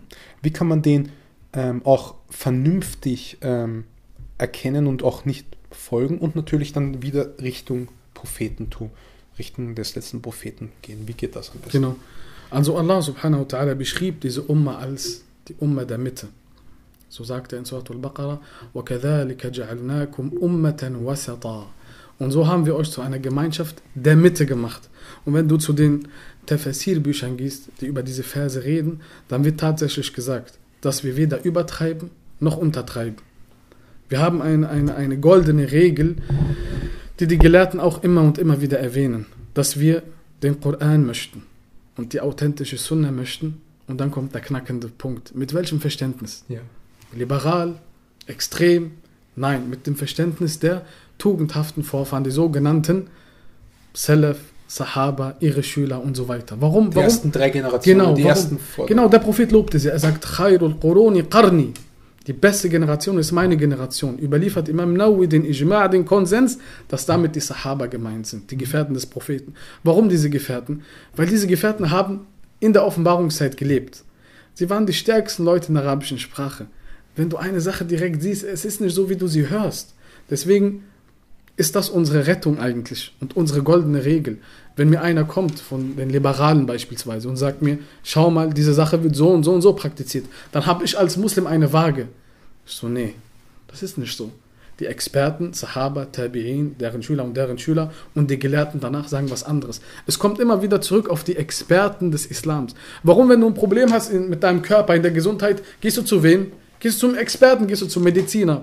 Wenn du ein Problem hast mit deinem Auto, gehst du zum Mechaniker. Und wenn ich ein Problem habe mit der Religion, dann frage ich nicht jeden dahergelaufenen oder ich nehme nicht jedes Verständnis eines jeden dahergelaufenen. Nein, ich gehe zu den Experten zurück und schaue, was sie sagen. Ähm, ich weiß nicht, äh, darf die Frau ohne Kopftuch beten? Wir sehen ja jetzt einige Moscheen, äh, in denen äh, die Frau eine Vorbeterin ist und hinter ihr stehen Männer und Frauen und beten gemischt. Die Muslime, die kein Wissen haben, sagen, was ist das? Ist das erlaubt? Ist das nicht erlaubt? Dann gehe ich zum Experten zurück und dann wirst du sehen, dass es Konsens unter, der Gelehrten, unter den Gelehrten gibt, dass eine Frau kein Gebet führen darf. Erst recht nicht unbedeckt beten darf und so weiter. Ähm, genau, das ist die Sache. Und der Prophet sallallahu alaihi wasallam, in seiner Zeit gab es diese Form von übertreiben wollen in den Gottesdiensten. Gab's das? Gab's ah, das? das? Zu viel machen, zu dass viel man sich dann schmerzt. Genau, ja. zu viel. Beispielsweise in Sahih al-Bukhari kam er einmal in die Moschee rein, a.s.w. und zwischen zwei Säulen war ein Seil befestigt. Er kam rein und sagt, was ist das für ein Seil? Er sagt, dieses Seil gehört Zeynep, wenn ich mich Mhm. recht erinnere. Wenn sie betet, nachts und müde wird, schmeißt sie sich auf dem Seil drauf und hängt sich dran und betet weiter. Das ist eine Art Übertreibung im Gottesdienst. Also sie war so ausgelockt, dass Genau, sie dass sie sich nicht stehen konnten. Daran muss man auch sehen, was für ein was für, Wille. ja, was für ein Wille und was für eine Liebe sie hat. Aber der Prophet sagte, nein, Hullu, löst das Sein. Jeder von euch soll beten, während er sich fit fühlt und krä- kräftig ist. Und wenn er müde ist, soll er schlafen. Hier hat er dieses Übertreiben, sage ich mal, direkt verneint und nicht gewollt. Und es gibt andere Überlieferungen, in denen die Gefährten sowas machen wollten und der Prophet als Erzieher kam und sagt, nein, nicht so, nein, nicht so. Aber das Korrektiv, oder? Genau. Er hat ja die verschiedenen Ströme korrigiert, jetzt durch Allahs Erlaubnis natürlich, aber Genau. er war derjenige, er ist der Maßstab und so wie du das jetzt, so wie wir diesen sozusagen liberalen Aspekt jetzt abgearbeitet haben, hast du ja auch schon den über, ich will jetzt nicht sagen den übertretenen äh, Islam, Ja. aber ein, eine kleine Sparte Dass man es versteht, genau. Genau. Aber es gibt ja eine große Menge an Muslimen, die sich jetzt leider und vor allem in den letzten zehn Jahren, würde ich sogar sagen, äh, in, in, einem islamischen um, in, in einem islamischen Rahmen befinden, der ganz, ganz knapp noch im Islam drinnen ist. Soweit ich die äh, gelehrten Meinungen richtig akzeptiert habe, sind ja die Menschen, die sehr viele große Verbrechen machen, wie beispielsweise unberechtigte ähm, Morde, unberechtigte Tötungen auf verschiedenen Gründen, die wir jetzt wirklich in den letzten zehn Jahren häufig gesehen haben, von uns Muslimen. Von Menschen, die Muslime sind, die andere Muslime oder Nicht-Muslime quälen und andere in irgendeiner Weise aufrufen, dass man sie angreift, dass man sie ohne irgendeinen Grund, weil sie nicht Muslime sind oder weil sie Muslime sind, die ein falsches Verständnis haben, angreift oder sogar ihr Leben trachtet. Genau. Diese Personen gab es ja auch zur Zeit des Propheten. Es gab ja, es gab ja Menschen, die den Propheten ähm, nicht, nicht nur nicht akzeptiert haben, sondern auch bekämpft haben. Und das gibt es ja in dieser Zeit auch. Es gibt, ohne Prophet natürlich. Aber wie geht man jetzt mit dem Verständnis um der Menschen, der Muslime, die ein extremes Verständnis haben? Weil es natürlich ich würde sagen, medial auf jeden Fall sehr viel stärker wahrgenommen wird als das liberale Spektrum. Wie kann man erkennen, was eine Übertretung ist in diesem Bereich? Wie kann man dem entgegenwirken? Und vor allem, wie kann man auch Personen, die sich gerade in, in diesem Schritt bewegen, noch rechtzeitig zum Weg der Mitte führen? Ja, ja. Guck mal, unsere Religion, Alhamdulillah, ist Dinul Fitra. Das ist eine Religion der natürlichen Veranlagung. Wenn eine Sache über, in einer Sache übertreten wird, dein, deine natürliche Veranlagung sieht das, dass das falsch ist. Natürlich spielt Wissen und Verständnis eine große Rolle, aber die Alarmglocken gehen an, wenn du siehst, dass ein sogenannter Muslim einen anderen Muslim hinrichtet. Und dann im Namen des Islams. Das ist, der Prophet wollte, dass ich ihn hinrichte und dann bringt er dir sogar vielleicht einen Vers oder eine Überlieferung und bestätigt seine Gräueltat dadurch. Und hier kommen wir wieder zurück zum richtigen Verständnis. Diese Leute, die diese Taten oder diese Gräueltaten und diese Morde machen, großen Verbrechen, ja. Genau, im Namen des Islams. Und dann sagt er dir hier, Vers von Sura so und so, Hadith von so und so. Und hier kommen wir zurück zum richtigen Verständnis. Und wir haben gesagt, dass das richtige Verständnis in zwei Spalten aufgebaut ist. Das erste ist hier das Ausschlaggebende. Dieses Lernen. Teilweise wird, ähm, äh, werden Beweise aufgeführt, die keine Gültigkeit mehr haben, beispielsweise. Der sogenannte Nasikh und Mansukh, abrogierte Verse. Oder Verse werden aus dem Kontext gezogen. Der bekannte Vers, den jeder kennt, und tötet die Ungläubigen, wo, wo immer ihr sie findet. Aus dem Kontext gezogen. Historischer Kontext. Ist er überhaupt noch gültig? Ist er nicht gültig?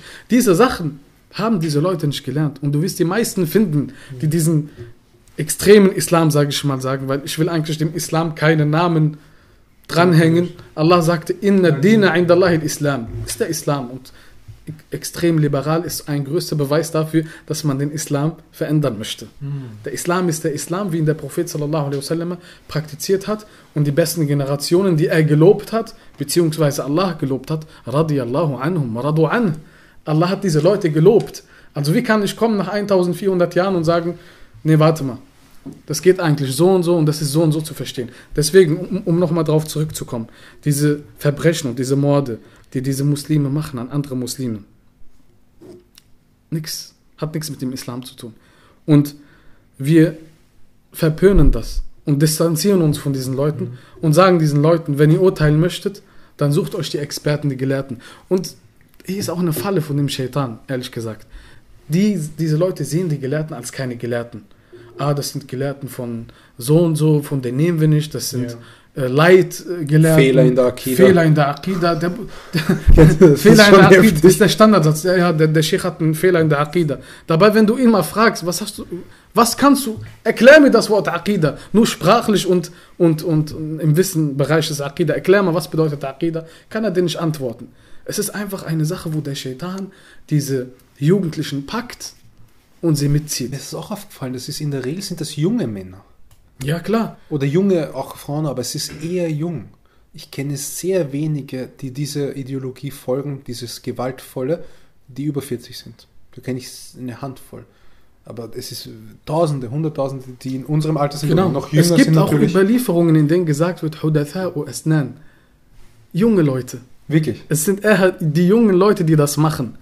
Mit ihrem, mit ihrem Übertreiben und ihren schnellen Urteilen und ihrem Enthusiasmus, aber in, in, in die falsche Bahn. Deswegen brauchst du hier einen Experten, einen Gelehrten, der diese Power, die du hast, in die richtige Bahn lenkt, sodass du den richtigen Weg auch folgst. Es hat immer und immer wieder damit zu tun, bei wem, von wem holt man sich seine Religion? Wir haben schon vorhin gesagt, wenn du selber dich zurückziehst und Verse liest, wo es wirklich um Blut geht, töten, töten, töten, und du willst das direkt praktizieren? Nein, geht nicht. Geh zu einem Gelehrten, frag ihn, habe ich das richtig verstanden? Habe ich das falsch verstanden? Dann sagt der Gelehrte entweder ja oder nein. Und du musst einem Gelehrten vertrauen. Ansonsten bist du der Gelehrte.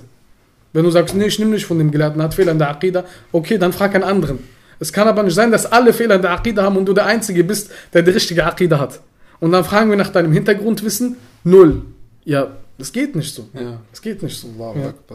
Das ist, eine, das ist eine Thematik, die mich auch persönlich sehr betrifft, weil ich habe jetzt nicht diesen, diese, diesen Hintergrund von dem Wissensstand her, sondern habe immer versucht, diese, diese verschiedenen Eindrücke zu formen, zu paktieren, eine gemeinsame Lösung zu finden. Das ist so mein Hintergrund und deswegen bin ich auch sehr dankbar, dass du mir da oder dass du uns hier wirklich direkt Ja, von der ja, Quelle, ja. auch von dem anerkannten äh, Instituten und so weiter, dass du uns da auch ein bisschen weiterhilfst. Diese, diese, die Episode heißt ja auch Islam verstehen und es geht ja auch darum, dass wir jetzt abgesehen von diesen Strömungen, ja, die vielleicht nicht perfekt genannt sind von mir, ja, aber wir haben uns in der Sitzung halt vorher darüber auseinandergesetzt. Aber jetzt geht es generell um diese, dieses Verhältnis zwischen Islamwissen, also Ilm, und das Verständnis davon haben. Jetzt würde ich dich mal, stelle ich dir eine provokante Frage, Bruder, okay? Gern. Was ist wichtiger, Islam zu lernen oder Islam zu verstehen? Okay. Ähm, ich sag mal so, eins schließt das andere nicht aus. Aber wenn man wirklich vor die Wahl gestell, gestellt wird, und das habe ich wirklich von einigen Gelehrten gehört, dass wenn du beispielsweise Gelehrten hast, die in einer Moschee sind oder in einer Uni sind, die wirklich nur Wert drauf legen, bestimmte Bücher und den Koran auswendig zu lernen, ohne viel darüber zu reden. Und du hast die Möglichkeit, zu anderen Gelehrten zu gehen und in einer anderen äh, Uni, die viel Wert legen auf Verständnis, auch wenn sie weniger auswendig lernen. Dann soll man sich für das entscheiden, wo das Verständnis ist. Denn wenn du nur eine Sache auswendig hast, ohne sie zu verstehen, dann wird sie dir mehr schaden. Beziehungsweise irgendwann wirst du sagen, warte mal, das ist doch bestimmt so und so. Da kommen wir wieder zu deinem eigenen Verständnis. Deswegen sagten einige Gelehrten, derjenige, der nur auswendig hat, ihm wird irgendwann die Hochmut packen. Warum? Du sagst, ich bin Hafid al-Quran. Ich habe äh, zehn Bücher in Hadith auswendig und ich habe Bücher in Fiqh auswendig. Und dann zählst du das auf und sagst, boah, ich habe aber viel auswendig, kriegst du eine breite Brust. Ohne Verständnis wirst du hochmütig. Wenn du das richtige Verständnis bekommst, eigentlich ist die logische Konsequenz der, der, der Grundsatz. Derjenige, der viel Wissen hat, der Grundsatz ist eigentlich, dass er bescheiden wird. Bescheiden. Warum? Allah sagt in Surah Al-Muzammil, Inna sanulqi alayka qawlan thaqila. O Prophet, wir werden auf dich schwierige Worte herabsenden. Und wenn eine Sache schwer ist, Ja. fliegst du dadurch hoch oder eher nach unten? Bodenständig ist das Wort. Deswegen wird überliefert, dass der Prophet sallallahu alaihi wasallam teilweise auf seinem Kamel saß. Und dann kam ein Vers herab, Ja. das Kamel durch die gewichtigen Worte ist auf den Boden gefallen, auf die Knie gefallen. Deswegen äh, das Verständnis, wenn man so wirklich äh, schwarz-weiß sagen müsste, würde ich sagen, Verständnis ist wichtiger als auswendig lernen, beziehungsweise nur das Lernen ohne Verständnis. Es gibt ja auch diese eine ähm, Überlieferung von den Sahaba, die eine gewiss, die haben nur ein paar Koranverse. Genau, genau. Wie, wie geht der nochmal ganz genau? Genau. Zehn Koranverse oder zehn Koran-Ayat bekommen und nicht mehr dazugelernt, bis man die vo- vollkommen Genau. hat. Fünf beziehungsweise zehn Verse Fünf bis zehn. werden auswendig gelernt. Erste Stufe. Zehn Seiten sind heutzutage circa eine Seite Koran. Die lerne ich auswendig. Und das war nicht deren Problem. Die haben teilweise eine Sache gelesen und, und haben sie sofort gespeichert. Deswegen wird überliefert, in dem Bezug auf diese Überlieferung, dass Umar ibn Khattab und sein Sohn acht beziehungsweise zwölf Jahre für Surat al-Baqarah brauchten.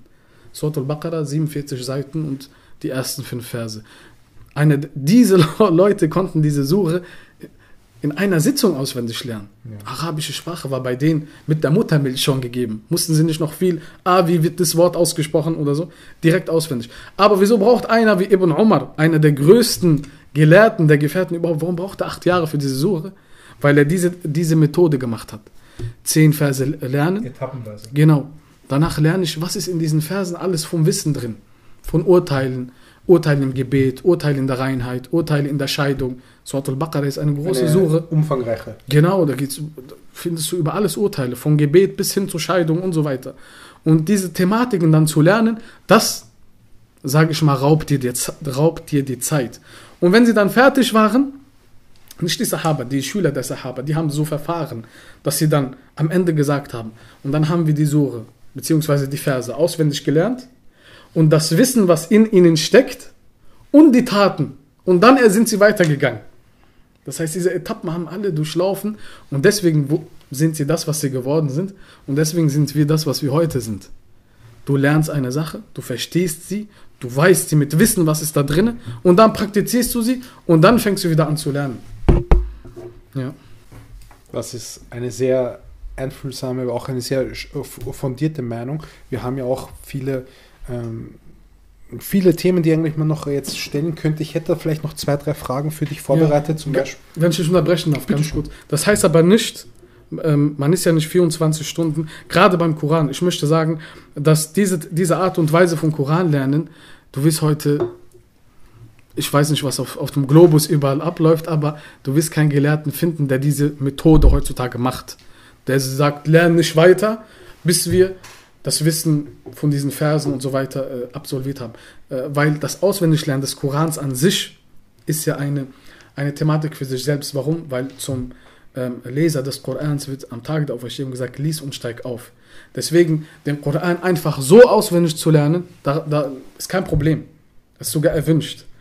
Ähm, äh, genau, ich wollte damit, äh, damit meine ich, dass du den Koran auswendig lernen kannst, kein Problem, auch wenn du diese Methode nicht machst. Aber man kann sich ja sein Studium einteilen. Du hast einen Teil, wo du wirklich nur stur auswendig lernst und einen Teil, wo du das au- auswendig gelernt hast, wirklich auch ähm, verstehst. Weil den Koran auswendig zu lernen, in Marokko beispielsweise bei uns, bist du in eineinhalb Jahren fertig.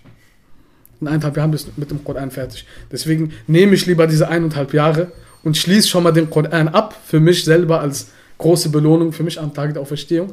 Heißt aber nicht, dass ich das nicht verstehen muss.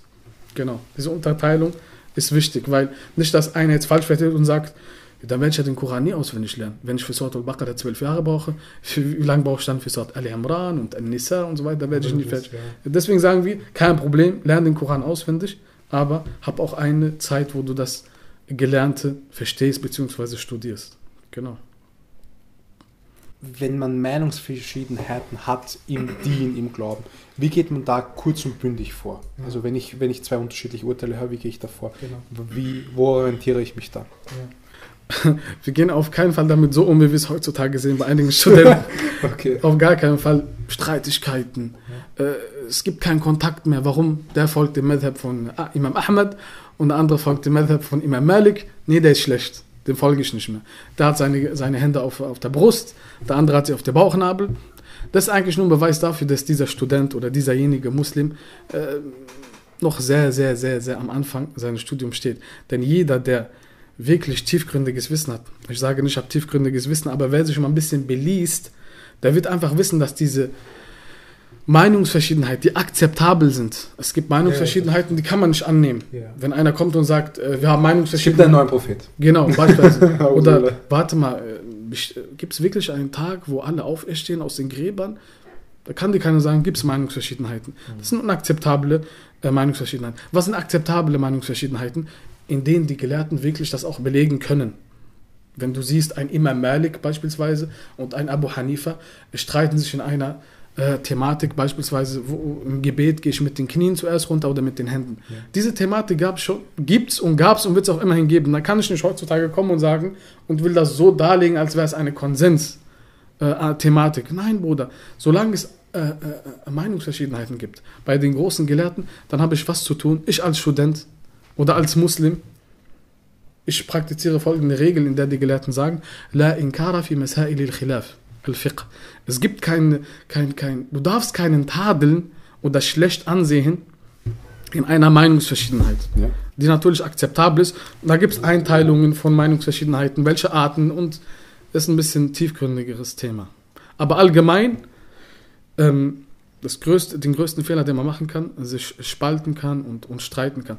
Deswegen fällt mir eine Überlieferung ein von Imam Shafi'i. Äh, in seiner Zeit lebte ein Gelehrter, der auch sein Gefährte war, äh, Yunus ibn al-Mahdi, wenn ich mich recht erinnere. Die hatten eine, ein, ein Streitgespräch in einer Thematik im Wissen. Dann erzählt dieser Yunus tatsächlich, Imam Shafi'i kam zu mir nach einigen Stunden, nachdem wir fertig waren mit der Sitzung, und nahm mich bei der Hand und sagte, oh Yunus, können wir nicht in einer Thematik verschiedene Meinungen haben und trotzdem Brüder bleiben? So geht man mit Khilafat. Das ist schon sehr schön. Dass du ihn trotzdem als Bruder siehst und ihn nicht verleugnest und als schlecht ansiehst. Und wenn ein Imam Shafi'i sowas macht, das ist ein schöner Charakter. Das ist das Benehmen der Gelehrten. Das sollen wir folgen. Diesen Sachen muss man folgen. Und wenn wir uns davon eine Scheide abschneiden, wirst du auch viel weniger Spaltungen sehen in diesen Geschichten. Ja, das sind, das sind spannende Fragen. Ich habe ich hab noch ein paar spannende Fragen vorbereitet. Und zwar, äh, wir hatten vorher das Thema wegen diesen liberalen Islam. Ich wollte nochmal nachhaken. Gibt es eine Möglichkeit, dass man den Islam modernisieren kann? Mhm. Da würde ich gegenfragen, was ist mit modernisieren gemeint? Ein Update-mäßiges iPhone 10X. Unser, unser Islam, walillahi alhamd, Allah gibt alles Lob, ist vollkommen. Allah sagt, Al-Yawma akmaltu lakum dinakum wa atmamtu alaykum ni'mati wa raditu lakum al-Islam dina. Heute habe ich euch der bekannte Vers, eure Religion ist vollkommen und ich bin zufrieden. Grob und sinngemäß auf den Punkt. Die, die Religion ist vollkommen und ich bin zufrieden mit dieser Religion für euch, der Islam.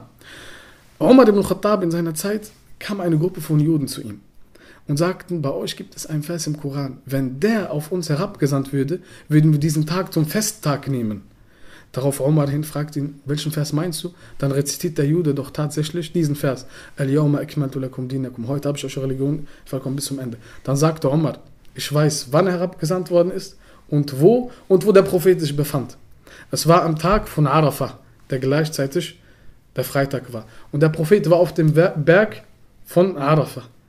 Das zeigt auch die Tiefgründigkeit des Wissens der Sahaba. Warum sollen wir ihnen folgen? Die kennen jedes Detail Wissen. Genau. Deswegen, unsere Religion ist vollkommen. Wenn einer jetzt kommt und sagt, der, kann man den Islam modernisieren, dann sagen wir, was meinst du damit?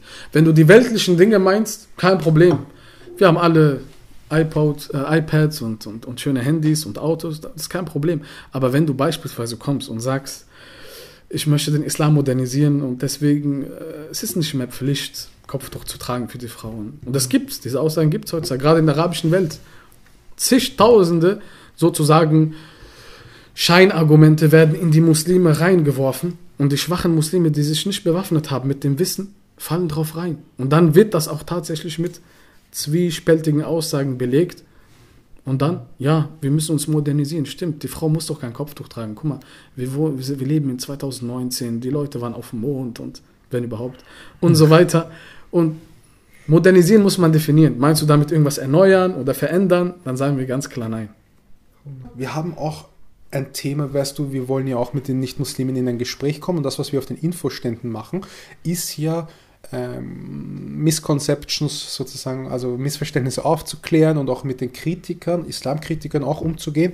Und deswegen würde ich dich gerne fragen, eine Frage, die mich wirklich sehr interessiert, schon seit langem.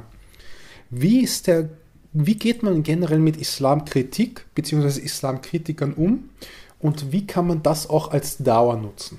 Okay. Bismillah. Also Kritik würde ich auch anders definieren. Ich würde sagen Scheinargumente. ähm, das meiste, was die sogenannten, sage ich mal, Nicht-Muslime oder Muslime, die mal Muslime waren und dann so in die muslimische Community reinwerfen von angeblich der Islamruf zu Gewalt und Unterdrückung der Frau, die typischen Themen.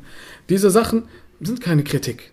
Das ist ein Angriff gegen den Islam und das sind teilweise auch wirkliche Shubuhat, Scheinargumente, die die Muslime ähm, treffen sollen und wo sie auch wirklich nachdenken sollen, obwohl diese Scheinargumente und die sogenannte Kritik ganz einfach zu widerlegen ist. Die Gelehrten haben nichts ausgelassen, auf alles wurde geantwortet und alles wurde äh, widerlegt, sodass der Islam in seiner weißen Form bleibt und auch immer, auch immer bleiben wird. Kritik, was ist mit Kritik gemeint? Wenn du als Muslim Kritik an den Islam hast, dann frage ich dich, was meinst du mit Kritik? Wenn du Fragen hast, was mit dem Vers so und so gemeint, warum steht im Koran, tötet die Ungläubigen? Kein Problem, komm her, wir setzen uns zusammen und gehen die Sache wissenschaftlich um. Äh, und von den Islamkritikern, natürlich, wie gesagt, das sind eher Scheinargumente anstatt Kritik. Wenn ein sogenannter Muslim, der abtrünnig geworden ist und jetzt gegen den Islam kämpft, wenn er sich wirklich bemüht hätte und den Islam von seinen Quellen, sage ich mal, nehmen hätte wollen, dann wäre er zu den Experten gegangen und hätte sich bei den Gelehrten, er beispielsweise sagt, der Islam ruft zu Gewalt. Warum sagst du das? Ja, im, im Koran steht, tötet die Ungläubigen. Dann fragen wir ihn, hast du gefragt, was dieser Vers bedeutet? Zu welchen Gelehrten oder welchen Experten hast du gefragt über diesen Vers, der dir diesen Vers erklärt? Ja, muss ich nicht. Da steht, tötet die Ungläubigen. Dann frage ich ihn, wenn du Probleme hast, wie schon eben, mit deinem Körper gesundheitlich, zu wem gehst du? Dann sagt er zum Arzt. Wenn du Probleme hast mit dem Islam, Koran, arabische Sprache, dann gehst du zu den Experten und die werden dir deine Krankheit, eine bestimmte Diagnose erstmal äh, äh feststellen und dann werden die dir auch das, die sogenannten Medizin, Medizin dafür geben. Und das ist die Sache. Deswegen diese Kritiker, die haben keine positive Kritik, wenn man das sagen darf. Nein, sie wollen den Islam angreifen. Und diese Verse nehmen die mehrdeut mehrdeutig sind. Und da gibt es ein, ein, Verfahren, ja. ein Verfahren, ein bestimmtes, ähm, eine bestimmte Methodik, wie man mit diesen Versen umgeht. In Arabisch al-Mutashabihat wal-Muhkamat. Genau, die mehrdeutig und eindeutig. Genau. Wie geht das Verfahren? Beispielsweise, ich gebe ein Beispiel. Das habe ich selber gehört. Kamen Christen und sagen, ähm, die Trinität können wir durch den Islam bestätigen. Allahu Akbar. Ich so, wovon hast du das? Er sagt, im Koran steht oft das Wort Nahnu, wir. Na. Oder Inna, wir haben den Koran herabgesandt. Guck hier, Mehrzahl. Es gibt den Vater und Sohn und Heiligen Geist, gibt es doch. Das ist eine sogenannte mehrdeutige oder eindeutige Vers. Das ist ein mehrdeutiger, ja. den kann man schon, der ist schwierig zu verstehen. Schwieriger. Schwieriger. Was machen wir? Dann gibt es eine Regel. Ich sagte, die Gelehrten haben nichts ausgelassen, um diesen Islam zu bewahren. Du nimmst diesen mehrdeutigen Vers und vergleichst ihn mit dem eindeutigen. Wenn ich jetzt beispielsweise nehme, äh, wir, dann gehe ich zu Suratul Ikhlas, die jedes Kind auswendig hat, da sagt Allah, Qul huwa Allahu ahad. Dann dieses wir ist erstmal stillgelegt, sage ich mal. Trotzdem bleibt die Frage, was gemeint mit wir? Ich sage, geh zu einem Gelehrten und frag ihn, was wir heißt. Im Arabischen gibt es ein Damir, da heißt Damirul Jam' wa huwa lil Allah beschreibt sich manchmal mit der Mehrzahl, um seine Hoheit zu zeigen. Das ist auch bei den damaligen Deutschen oder äh, im Königreich ist das gibt's doch. heutzutage noch. Gibt es immer noch? Natürlich. Wo man sagt, eure Hoheit oder wir. Verstehst du, um ja. diese, diese Hoheit so zu zeigen. Pluralis Majestatis, dieser Hö genau. äh, Majestätsplural, genau. den wir häufig auf der Straße. Dieses Argument kommt häufig, wer ist wir, wenn Allah spricht, wer ist, genau, ist, genau. Ist drei, aber dass das wirklich jemand bringt. Das ist natürlich, das ist das, was ich meinte mit, wie geht man damit um? Genau. Wie, tut man die Leute angreifen, ladet man sich Nein. ein? Weil das ist die Frage, die wir heute stellen. Genau, die, die stärkste Waffe, die stärkste Waffe gegen diese Argumente oder gegen Kritik ist Wissen. Die Muslime muss man einfach heutzutage sagen, der Wissensstand ist extremst niedrig. Sogar auf diese jetzt, was dir als Experte von Iman TV leicht fällt, ja. wie, ich, wie ich mit wir und wie ich das widerlegen kann, fällt dir leicht. Du bist eine studierte Person, du hast gelernt. Aber der, ich sag mal, Otto Normal-Muslim, der sagt, boah, ey, wirklich, was heißt denn jetzt hier wir? Mhm. Deswegen sagen wir, lies, studiere. Warum das erste Wort, was herabgesandt wurde im Koran? Iqra ist doch nicht umsonst herabgesandt, herabgesandt worden als allererstes Wort. Lies, studiere deine Religion und dann wirst du auf diese ganzen Scheinargumente bzw. Kritik immer eine Antwort finden. Und wenn du keine Antwort findest, die Regel geht zurück zu den Experten. Genau. Frag Geh zu diejenigen, die Wissen, frag diejenigen, die Wissen haben. Der Koran ist auf arabische Sprache abgesandt worden. Kannst du Arabisch? Hast du arabische Sprache studiert? Wenn er das, wenn er studiert hätte, würde er wissen, dass ähm, der, der Plural, Majestätsplural, würde er wissen, dass es in der arabischen Sprache gang und gäbe ist. Und dann würde er damit keine Probleme haben. Deswegen die größte Waffe in der heutigen Zeit, äh, diese, es ist ja der Zeit der, der, der Scheinargumente. Es gibt keinen Kanal in der arabischen Welt, wenn du Ich die, weiß. Barakallahu dass du mich erinnerst, Appell an die Muslime, hört euch das nicht an. Das, das, müssen wir, das müssen wir explizit Ja. jetzt machen, weil wir haben natürlich jetzt sehr viel Inhaltliches abgearbeitet und das, äh, die, die vorletzte, da gehen wir noch zum Schluss davor. Wir müssen noch vorher etwas erwähnen, bevor wir über diesen Appell noch sprechen. Es gibt ja etwas, was du jetzt in einer gewissen Persönlichkeitsfunktion hast. Mhm. So eine, eine gewissen Channel, eine gewisse Tätigkeit, die du da im Social Media Bereich machst. Kannst du mir kurz erzählen, was, worum es sich handelt, wenn ich den Begriff das gute Wort erwähne? Wie, wie kannst du das kurz einkategorisieren? Was ist das und was, was machst du da? Ja. Das gute Wort ist La ilaha illallah. Das haben wir aus dem Vers, sage ich mal, gefischt in Surat Ibrahim, wo Allah sagt im Vers Kalimah Tayyibah. Da wollten wir uns einen schönen Namen aussuchen, der auch belegbar ist durch den Koran. Was ist das gute Wort? Das gute Wort ist ein Kanal, der jetzt seit knapp acht Monaten, neun Monaten besteht. Ist noch nicht viel drauf, aber soll in Zukunft inshallah auch diese Themen Welche Variationen habt ihr da? Was ist die Programmübersicht sozusagen? Was gibt es da? Was kann man sich da anschauen? Also zurzeit ist Koranrezitation drauf. Da ist drauf, worauf wir sehr, sehr viel Wert legen wollen, auch in Zukunft. Da ist eine Serie drauf, die nennt sich die Erklärung des Gebets vom Takbir bis zum Taslim. Das Gebet fängt an mit Allahu Akbar und hört auf mit Assalamu alaikum wa rahmatullah, Assalamu alaikum wa rahmatullah. Dazwischen sagt man viele Aussprüche. Du liest die Al-Fatiha, du sagst Subhana Rabbil Azim, du sagst Subhana Rabbil Ala, Sami Allah. Was, was bedeuten diese Worte? Darauf wollen wir viel Wert legen, verstehen. Was wir alles gelernt haben und auswendig seit Jahrzehnten, manche beten seit 20 Jahren und wenn du ihn fragst nach der Bedeutung von As-Samad, jeder von uns hat die Suratul Ikhlas auswendig. Qul Allahu ahad, Allahu Samad. Wenn du einen fragst in der Moschee, was ist die Bedeutung von As-Samad? Ich will paar werden es sicher wissen, aber mehr. aber die Mehrheit wird nicht wissen, was As-Samad hat. Warum? Was heißt Subhana Rabbil Azim in der, in der Beugung? Was heißen diese Worte? Darauf wollen wir viel Wert legen, dass wir das Verständnis rüberbringen. Genau. Und andere Serien, inshallah ta'ala, kommen dann noch Das drauf. heißt, so ein Multimedia-Channel, wo Genau. sich vorwiegend auf die ähm, sprachlichen Eigenschaften des Korans und des Genau. Gebets und natürlich des Verständnisses. Spirituell und es kommt auch, inshallah ta'ala, möge Allah. Kein, kein Prank-TV. Nein, nein. Mashallah. Heutzutage selten. normalerweise, guck mal, normalerweise die Muslime, äh, möge Allah uns alle recht leiten, wenn wir uns die Lage des Islams ansehen und wie er bekämpft wird Mhm. und wie er erniedrigt wird, äh, muss man von diesem Spiel einfach weg und sich um das Wesentlichere kümmern. vollkommen richtig. Pranks und so weiter, nein. Deswegen soll der Kanal seine spirituelle Seite haben und auch in Zukunft äh, die wissenschaftliche, wirklich wissenschaftliche Seite, indem wir auch äh, die Sira anbeten, die Aqidah des Muslims, Fiqh, äh, Hadith, Wissenschaften und so weiter, inshallah ta'ala. Genau. Mashallah, Bruder, das hört sich mal sehr spannend an, kann man sicherlich nur empfehlen. Ich weiß ja, ich habe ja schon ein bisschen reingeschaut, kenne ja auch ein bisschen die Leute dahinter, die Ja. sich da ein bisschen auseinandersetzen. Das ist auf jeden Fall, was ich sehr empfehlen kann. Das gute Wort kann man einfach auf YouTube eingeben, auf Instagram, Facebook auch. Oh ja, glaube ich auch, oder? Ja. Ja, also auf da diese Kanäle kann man dann anklicken, kann man auf jeden Fall äh, gute Empfehlung machen. Jetzt noch kurz zum Abschluss, weil du etwas angesprochen hast, ein Appell. Ich habe das mitbekommen, das ist in deinem Herzen sicher brennend. Ähm, wie gehe ich damit um, wenn ich höre, der Islam ist schlecht, schlecht, schlecht, als Muslim? Soll ich dem Aufmerksamkeit geben, wenn mich ein Lügner, der im Gefängnis war, der gestohlen hat? Wie gehe ich damit um, wenn mir ein möchte gern Islamexperte den Islam nicht schmackhaft macht? Okay, wir teilen auf in zwei Teile. Es gibt einmal den normalen Muslim, der nicht viel zu tun hat mit dem Wissen, der nicht zu, äh, die arabische Sprache nicht beherrscht, der nicht bei Gelehrten gelernt hat und sonstiges. Diesem normalen Muslim, sage ich mal, wenn ich ihn so bezeichnen darf, für ihn ist es tatsächlich haram, sich solche Sachen anzuhören. Warum? Du gehst auf einen Kanal oder schaust dir eine Sendung an, in dem der Islam kritisiert wird oder bekämpft wird. Es kann sein, dass du ein Scheinargument hörst, für das du keine Antwort findest. Warum habe ich mir das dann angetan? Deswegen ähm, fällt mir eine Überlieferung ein von Sufyan al-Thawri.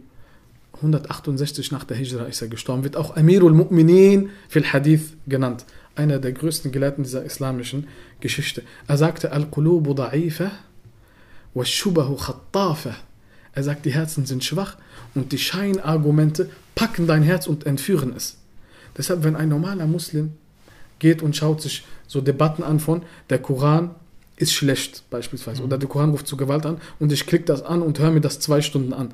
Ich als Laie, der kein Wissen hat, gehe nach diesen zwei Stunden, klicke ich auf Stopp oder auf Aus oder sonstiges und gehe schlafen und habe tausende von Scheinargumenten. Oh, das stimmt.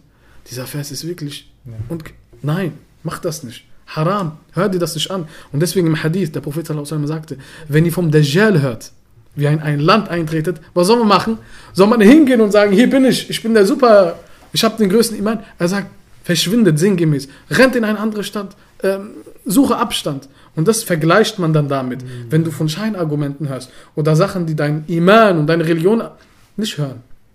Das ist die erste Spalte. Die zweite Spalte gibt es tatsächlich Studenten, die sich auf diese Sachen ähm, spezialisieren. Ja. Die nehmen diese Scheinargumente und setzen sich mit Gelehrten hin, mit Experten und ja. sagen, schau mal, wie ist dieser Vers zu verstehen? Ja. Studenten, die 15 Jahre studiert haben, haben auf viele Scheinargumente keine Antworten. Deswegen sagt Sufyan al-Thawri, die, die rauben dein Herz. Du, du sagst, wie soll ich darauf antworten? Geh zurück zu den Gelehrten. Du wirst kein Scheinargument finden, welches die Gelehrten nicht widerlegt haben. Und deswegen gibt es diese zweite Spalte halt von Studenten, von Experten, wo du lernst und die, du dir das nur anhören darfst, mit der Absicht dann darauf zu antworten. Und vorher holst du dir die Erlaubnis deines Gelehrten. Sag nicht hier, ich habe 150 Bücher in Aqidah gelesen, ich höre mir jetzt alle Scheinargumente an. Nein. Zwei Bedingungen. Du hast einen Gelehrten, den du fragst, beziehungsweise bei ihm lernst, wie du darauf antwortest. Und zweitens holst du dir dann die Erlaubnis, weil der Gelehrte sieht in dir, bist du geeignet dafür oder nicht.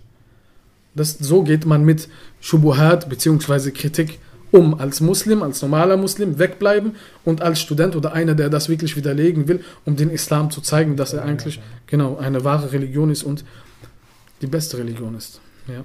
Elias Barakallahu Fik, ich möchte mich im Namen des ganzen Teams für deine sehr einfühlsame, sehr authentische, sehr akademisch orientierte Perspektive über dieses wichtige Thema des Islams verstehen, der Islamkritik. Ich meine, wir haben heute viel durchgemacht. Möchte ich mich recht herzlich bedanken. Barakallahu Fik, deine Arbeit wirklich sehr stark annehmen, dein Projekt segnen. Es hat mich wirklich sehr, sehr gefreut, auch hier im neuen Setting äh, mal was Cooles, Neues. Ich, mir gefällt das auch, dass ich so ziemlich nah an dir bin. Ja, ja. Inshallah werden wir das jetzt immer so machen. Ähm, ich möchte mich nochmal außerordentlich bedanken, auch dass ihr nach äh, Wien gekommen seid. Wir werden natürlich dann noch eine kleine Stadttour machen, ein bisschen so Wien kennenlernen. Inshallah. Nichtsdestotrotz, Barakallahu Fik an Ilyas für seine wundervolle äh, Expertise mit seiner Geschichte und natürlich auch den Appell an unsere Geschwister, sich mit diesem Thema äh, seriös auseinanderzufinden. Das Ziel, was wir bei Iman haben, ist, den das Narrativ, was man hier im Islam, äh, hier in Europa über den Islam hat, in eine Richtung zu äh, lenken, wo man den Islam der Mitte ähm, lieben kann. Und wir laden natürlich alle recht herzlich ein, äh, diese Show oder dieses Format weiterhin äh, zu unterstützen. Wir sagen auch noch Barakallahu Fikum an die Supporter und unsere Unterstützer. Und wenn du auch ein Supporter werden willst von Iman, äh, der erste Link in der Infobeschreibung findest du da. Das Formular kannst du uns dann monatlich unterstützen. Wir würden uns sehr dankbar zeigen, weil auch du einen Teil dann hier beitragen kannst. Nochmal Barakallahu Fik, ich bedanke mich recht herzlich. Ich wünsche dir dann noch alles Gute im Projekt und ich würde sagen, wir sehen uns inshallah bei der nächsten Episode von Iman Talk. Bis dahin, Assalamu alaikum wa rahmatullahi wa barakatuh.